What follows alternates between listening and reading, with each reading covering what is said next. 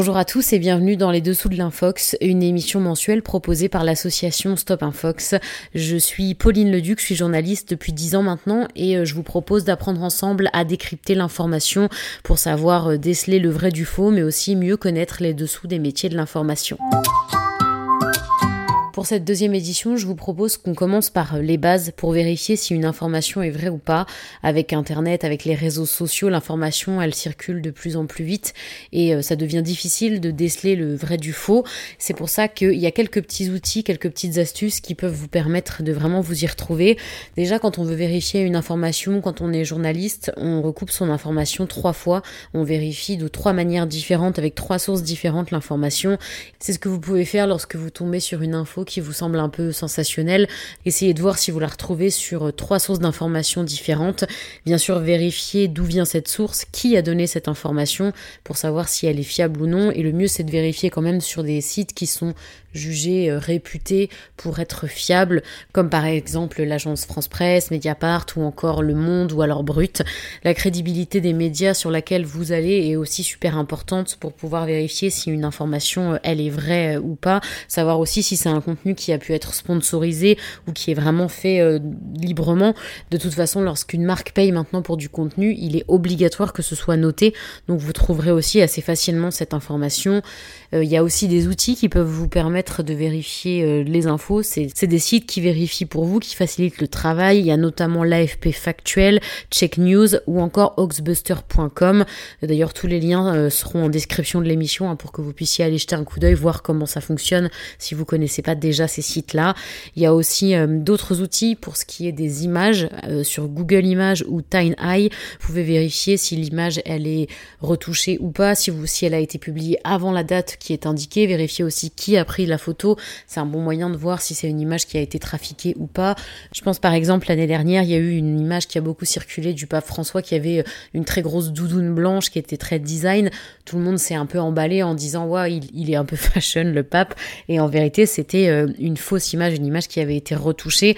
Donc euh, de vérifier sur ces sites-là, ça vous permet de voir si euh, l'image elle est utilisée pour illustrer un article mais qu'elle date d'il y a quelques années, ou alors si l'image elle a tout simplement été trafiquée, si ce sont deux images qui ont été collées l'une à l'autre, ou euh, si l'image elle a été zoomée ou dézoomée pour donner une impression différente que ce qui s'est réellement passé. Bah, n'hésitez pas à aller vérifier ces, ces informations-là sur ces sites. Pour ce qui est de la vidéo, avec l'intelligence artificielle, ça devient de plus en plus facile de, modifier une vidéo, de mettre notamment euh, de faire notamment ce qu'on appelle un deepfake quand vous avez euh, le visage de quelqu'un sur le corps de quelqu'un d'autre, vous pouvez lui faire dire n'importe quoi. Et du coup, pour vérifier si une vidéo a été retouchée ou pas, vous avez notamment le site Invid. Pareil, le lien sera retrouvé euh, dans la description de l'émission. Ça permet de voir si l'image elle est modifiée, s'il y a eu un trucage de réaliser pour justement pas se faire avoir. Il y a aussi euh, euh, un autre site qui s'appelle euh, Wayback Machine qui permet de consulter la version antérieure d'une page web. Ça permet de voir notamment s'il y a des informations qui ont été effacées au cours des dernières semaines, des derniers mois, voir si justement bah, il n'y avait pas des fake news qui se dissimulaient sur les sites ou qui auraient été retirés. Donc ça c'est un bon outil. Plus généralement, hein, de toute façon, le mieux c'est quand même de suivre des médias qui sont réputés sérieux et en qui vous avez confiance. Euh, comme je le disais tout à l'heure, il y a notamment Brut, il y a notamment l'AFP, Mediapart aussi, qui a quand même un, grand degré de confiance de la part de ses lecteurs. Après, c'est à vous de voir. L'idée, c'est vraiment de garder un esprit critique sur ce qu'on lit, de euh, renseigner auprès de sources différentes pour pas avoir toujours le même canal d'information et du coup pas toujours les mêmes informations euh, qui nous parviennent. C'est comme ça qu'on arrive à justement déceler le vrai du faux et se créer sa propre opinion sur ce qui se passe dans le monde. Parce que ce qu'il faut pas oublier, c'est que le, le travail premier des journalistes, c'est de délivrer l'information de la manière la plus neutre possible, sans être influencé, de le faire en toute autonomie. Malheureusement, c'est pas toujours le cas. Alors déjà parce que euh, il y a une réalité économique derrière. Hein. Les médias doivent quand même euh, manger, enfin les journalistes doivent manger. Donc parfois il y a des conflits d'intérêts, il y a la centralisation des médias, la concentration des médias dont on parlera dans un autre épisode, bah, qui peuvent contraindre les journalistes à ne pas parler de certains sujets ou à les aborder d'une certaine manière. Et donc cette réalité économique, elle fait que parfois, que parfois certains journalistes sont pas tout à fait, euh, tout à fait libres de leur, euh, de leurs paroles et des, de, des sujets sur lesquels, euh, sur lesquels ils travaillent. Tout dépend aussi de la ligne éditoriale qui est décidée par le média. Donc c'est pour ça que c'est bien aussi de se renseigner auprès de différents médias qui ont des lignes éditoriales différentes pour avoir bah, des points de vue différents et ne pas se retrouver à entendre en permanence le même discours qui soit d'ailleurs d'un bord politique ou de l'autre ou sur une thématique précise. Et d'ailleurs, c'est d'autant plus important que hum, on est en 2024, c'est une année électorale aux États-Unis mais aussi en Europe. Il y a les élections européennes qui arrivent euh, au mois de juin et du coup, il va y avoir énormément d'informations qui vont circuler. C'est toujours comme ça pendant les années électorales et beaucoup de fake news, surtout sur les réseaux sociaux, hein, notamment sur X, anciennement euh, Twitter, sur TikTok, sur Instagram. Tout ça ça, va très vite et euh, c'est comme ça que les rumeurs, elles, elles, finissent par enfler. Donc pareil, lorsque vous suivez euh, des comptes sur les réseaux sociaux, vous pouvez suivre les comptes de journalistes qui sont sérieux, mais aussi de médias qui sont réputés sérieux. Ça permet d'avoir euh, l'information la, plus juste possible pour vous après décider pour qui vous allez voter. Parce que ça, c'est aussi important hein, quand on parle d'être un citoyen libre et éclairé. ça, c'est déjà pour s'informer, savoir ce qui se passe autour de nous dans le monde, mais aussi prendre la décision de pour qui on va voter, quels dirigeants on va mettre à la tête de notre pays ou de nos institutions en toute connaissance de cause, en sachant ce que les, les candidats peuvent proposer, quels sont les impacts aussi des, des mesures, est-ce qu'elles sont réalisables, pas réalisables. C'est à ça aussi que ça sert de pouvoir euh, s'informer correctement. Je vous propose un petit récap des intox qu'on a pu avoir en 2023, j'en ai noté quelques-unes, et je vous propose du coup de voir pourquoi c'était euh, des fausses informations. Il y a d'abord euh, celle qui a circulé selon laquelle l'Ukraine a vendu au Hamas des armes données par l'Occident. L'information, elle est sortie juste après l'attaque du Hamas contre Israël, c'était le 7 octobre dernier. Il y a une vidéo qui a été diffusée par des comptes pro-russes montrant des, armes justement, sauf que rien ne prouve que les armes qui ont été montrées, elles viennent de l'Ukraine, ni même qu'elles ont été utilisées par le Hamas. Il y a aucune indication sur euh, les sources d'où proviennent les armes et qui les utilise. Il y a d'ailleurs des experts en commerce d'armes qui se sont euh, exprimés sur le, sur le sujet, qui ont été interrogés par des journalistes et qui ont dit que rien ne montre que l'Ukraine aurait envoyé des armes occidentales au Hamas. Donc ça, c'est typiquement le genre d'information qui est très sensationnel, surtout dans un contexte comme ça où il y a plusieurs conflits, surtout après l'attaque du Hamas contre Israël qui a fait environ 1200 morts hein, selon les informations qui ont été euh, communiquées. Forcément, tout de suite, ça crée une sensation, alors qu'en fait, on voit des armes sans savoir d'où elles viennent et qui va s'en servir.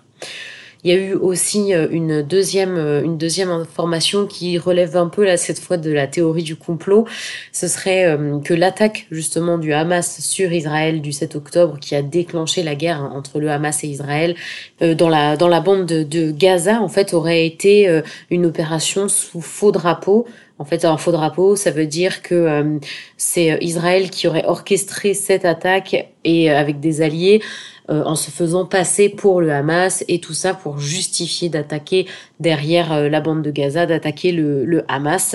Et euh, du coup, c'est une, une, information qui s'est propagée sur plusieurs sites internet, mais les sites qui ont été jugés peu fiables. Alors du coup, comment est-ce qu'on peut juger si un site est fiable ou pas? Bah déjà, euh, en fonction de qui écrit, est-ce que ce sont des journalistes professionnels ou pas? Mais aussi en fonction des informations qui sont relayées généralement par le site. Est-ce que le site euh, a l'habitude de vérifier ses sources pour publier des informations qui sont exactes, qui ont pu se vérifier, qui se sont avérés être vrais, ou est-ce que au contraire c'est un site qui a déjà publié des fausses informations euh, bah Justement, hein, comme je vous disais, avec les sites de fact-checking, vous pouvez vérifier vraiment si le site sur lequel vous trouvez une information euh, est fiable ou pas. C'est ça rejoint ce dont on a parlé plus tôt. Vérifier trois fois ses sources, euh, vérifier qui parle qu'est-ce qu'on essaye de nous, de nous dire et puis bah voilà vérifier si l'information si l'information elle est vraie si vous la retrouvez sur d'autres sites qui sont réputés sérieux et sur les sites de fact-checking ça permet justement d'éviter de se euh, de se faire avoir. Il y a une autre manière aussi euh, qu'on a de savoir que euh, c'est faux, que ce n'est pas Israël qui a fomenté cette attaque en se faisant passer pour le Hamas, c'est que bah, déjà l'attaque elle a été documentée par des images de caméras de sécurité notamment, ce qui permet de voir ce qui s'est passé sur place et c'est des images qui ont été authentifiées donc qui a priori n'ont pas euh, été modifiées par l'intelligence artificielle et en plus l'attaque elle a été revendiquée par des dirigeants du Hamas. Alors si euh, si ça n'avait pas été un fait du Hamas, il y aurait aucune raison pour que ça soit revendiqué officiellement par ce groupe. Donc c'est aussi un bon moyen de se rendre compte que bah, cette information, elle est fausse, mais le titre peut être sensationnel, peut être accrocheur, et euh, c'est le genre d'information d'un Fox qui se propage très très vite. Et du coup, il y a une autre infox dont je voulais qu'on parle aussi, euh, qui a eu lieu en 2023. Euh, c'est au sujet de la santé. Cette fois, ça s'est passé en Thaïlande. Le pays, en fait, aurait annulé son contrat avec le vaccin Pfizer contre le Covid parce qu'il aurait plongé la princesse du pays dans le coma une information en fait qui provient euh, d'un microbiologiste qui est germano-thaïlandais. Donc on pourrait se dire a priori, oh là, le vaccin euh, a fait tomber la princesse dans le, dans le coma. Mais euh, le, là où l'information ne se vérifie pas, c'est que déjà la personne qui a donné l'information, donc ce microbiologiste, est connu pour relayer des fake news. Donc c'était pas la première fois qu'il faisait ce, ce, genre de choses. Et par ailleurs, euh, pour revenir un petit peu sur les faits, sur ce qui s'est passé, la princesse donc thaïlandaise s'est vraiment évanouie. C'était le 15 décembre 2022 à cause d'une arythmie cardiaque. Euh, c'est ce qu'un article de Reuters, donc qui est une agence de presse un peu comme l'AFP et qui est aussi jugé très fiable. C'est un article donc de Reuters qui a donné cette information. Et les autorités thaïlandaises ont euh, de leur côté indiqué en fait qu'elle s'était évanouie à cause d'une infection bactérienne et pas à cause euh, pas à cause du vaccin en fait, donc que l'information était fausse. Elles ont dû d'ailleurs démentir qu'elles avaient annulé leur contrat avec Pfizer pour le pour le traitement contre le coronavirus. Donc euh, voilà, ça c'est une information qui du coup est démentie par euh, quasiment les principaux intéressés. Si c'est pas la princesse elle-même qui s'est exprimée, c'est euh, les ses représentants qui ont pris la parole pour elle afin d'indiquer que non, elle n'avait pas eu de problème à cause du vaccin. Donc des informations comme ça, il y en a beaucoup plus. Hein, J'en ai choisi quelques-unes comme ça, mais évidemment, il y en a eu plein par le passé. Il y en aura évidemment d'autres. Certaines euh, touchent à, la modification de vidéos, à la modification d'images, ou sont juste des fake news qu'on peut lire sur Internet. Mais voilà, c'est intéressant de, voir un petit peu comment l'actualité peut être euh, peut être manipulée qu'est-ce qui fait que là on sait que ces informations sont fausses c'est des bons exemples pour voir comment faire pour pas tomber euh, pas tomber dans ce piège. Et je vous propose maintenant qu'on passe euh, à la deuxième partie de cette émission avec la diffusion d'une émission de radio qui a été euh, réalisée par les jeunes du collège Malraux. C'est une classe de quatrième qui a fait ce travail. En fait, euh, depuis plusieurs années maintenant, je travaille avec cet établissement. On réalise des émissions radio avec des élèves de quatrième qui sont séparés en cinq groupes en général. Chacun a une thématique précise. Ça peut être le sport, l'environnement, la les discriminations de genre. Il y a vraiment plein de thématiques qui sont proposées et elles sont renouvelées tous les ans. Et du coup, je suis avec, eux, avec eux pendant euh, deux jours, deux jours et demi et on part vraiment de zéro avec une, un sujet euh, qu'ils ont chacun pour créer à la fin une émission complète avec euh, un jingle, un nom d'émission, un déroulé d'émission, des interviews faites à l'extérieur et puis des chroniques, du travail de journalisme. Vraiment, ils peuvent, avec ces, ces émissions, voir comment travaillent les journalistes en général et puis plus précisément avec des outils euh, radiophoniques. Donc il s'essaie au montage, il s'essaie à la prise de son, il voit comment on peut poser sa voix quand on fait de l'animation, comment on prépare des questions en interview. Et tout ça, ça permet vraiment d'avoir un rendu sympa à la fin que je vous propose d'écouter maintenant.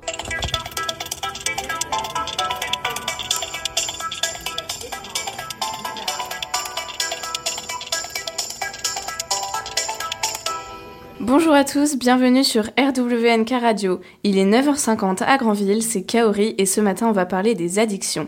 D'abord, on écoute Romane, qu'est-ce que c'est une addiction? Bonjour à tous, bonjour Kaori. Une addiction est quelque chose dont on ne peut pas se passer. On en a besoin à longueur de temps. Une addiction est comme une sorte de drogue. Vous vous demandez sûrement quelles sont les addictions les plus fréquentes entre 14 et 24 ans.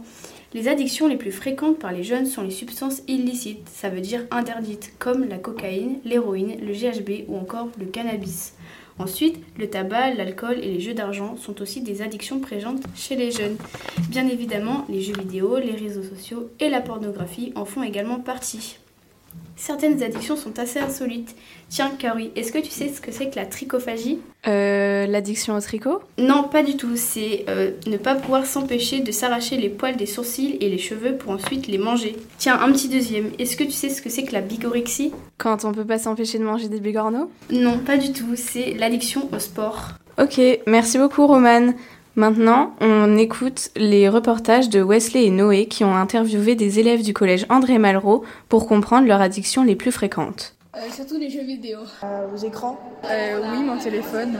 Euh, plus euh, les réseaux sociaux et les jeux vidéo. Alors j'ai une addiction, c'est euh, de me maquiller. J'ai euh, toujours ce besoin de maquiller, euh, même sans circonstance. Le sport. Le téléphone, c'est une addiction, ouais. euh, Oui, j'ai une addiction au sucre, mais euh, je peux pas m'en passer, genre faut que j'en prenne tous les jours. Ils nous ont ensuite donné des conseils pour stopper ou calmer leur addiction. Je pourrais pas parce que moi-même je suis addict. à- Vraiment, je passe toute ma vie dessus.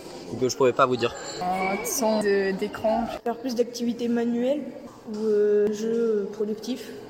D'essayer de moins y penser. Calmer un peu euh, le temps d'écran, etc. Euh, je pense que déjà, plus le voir, ça, ça serait mieux. Et pour finir, les infirmières scolaires nous ont parlé des addictions les plus répandues chez leurs élèves et nous ont donné des conseils pour les stopper ou les calmer. Alors, euh, moi, plus précisément sur Coutan, j'ai un centre, il y a les centres euh, qui sont spécialisés en addictologie, qui peuvent recevoir euh, sur toute forme d'addiction. Mhm. Donc ça, c'est le centre Épidore sur Coutances. Puis bah, sur Grandville, nous on oriente plus vers euh, la maison des adolescents.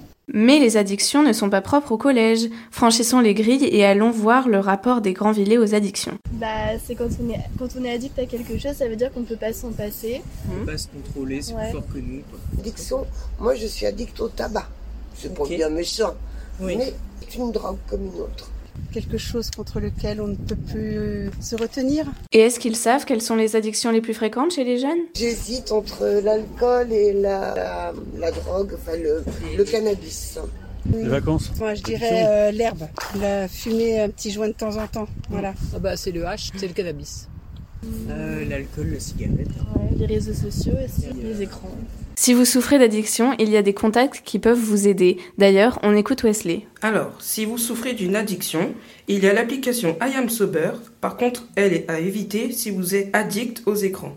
Dans ce cas, vous pouvez appeler le 0800 23 13 13 qui est anonyme et gratuit. Ne restez pas seul avec votre addiction. Merci beaucoup Wesley. Et maintenant, place au jeu. Savez-vous à quoi 66% des jeunes sont addicts? Appelez au 3930 quand vous aurez la réponse. Bonjour, vous êtes bien sur RWNK Radio. Bonjour. Vous appelez pour le jeu?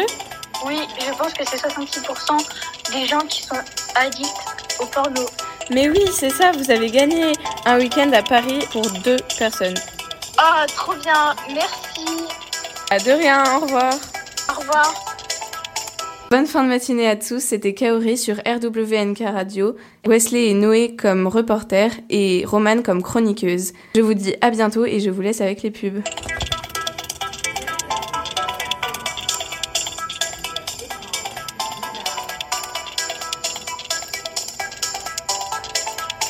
Et du coup, c'est sur cette note que cette deuxième émission des Dessous de l'Infox va se terminer. Merci de m'avoir écouté. N'hésitez pas à suivre d'ailleurs l'association Stop Infox hein, sur sa page Facebook, sur Instagram. C'est elle qui propose euh, cette émission. Et je serais d'ailleurs ravie de répondre à vos questions sur les réseaux sociaux si vous en avez ou à vous donner plus d'informations si vous souhaitez mettre en place des ateliers médias, que ce soit dans les établissements scolaires ou autres. Ce sera avec grand plaisir. Et puis on se donne rendez-vous le mois prochain.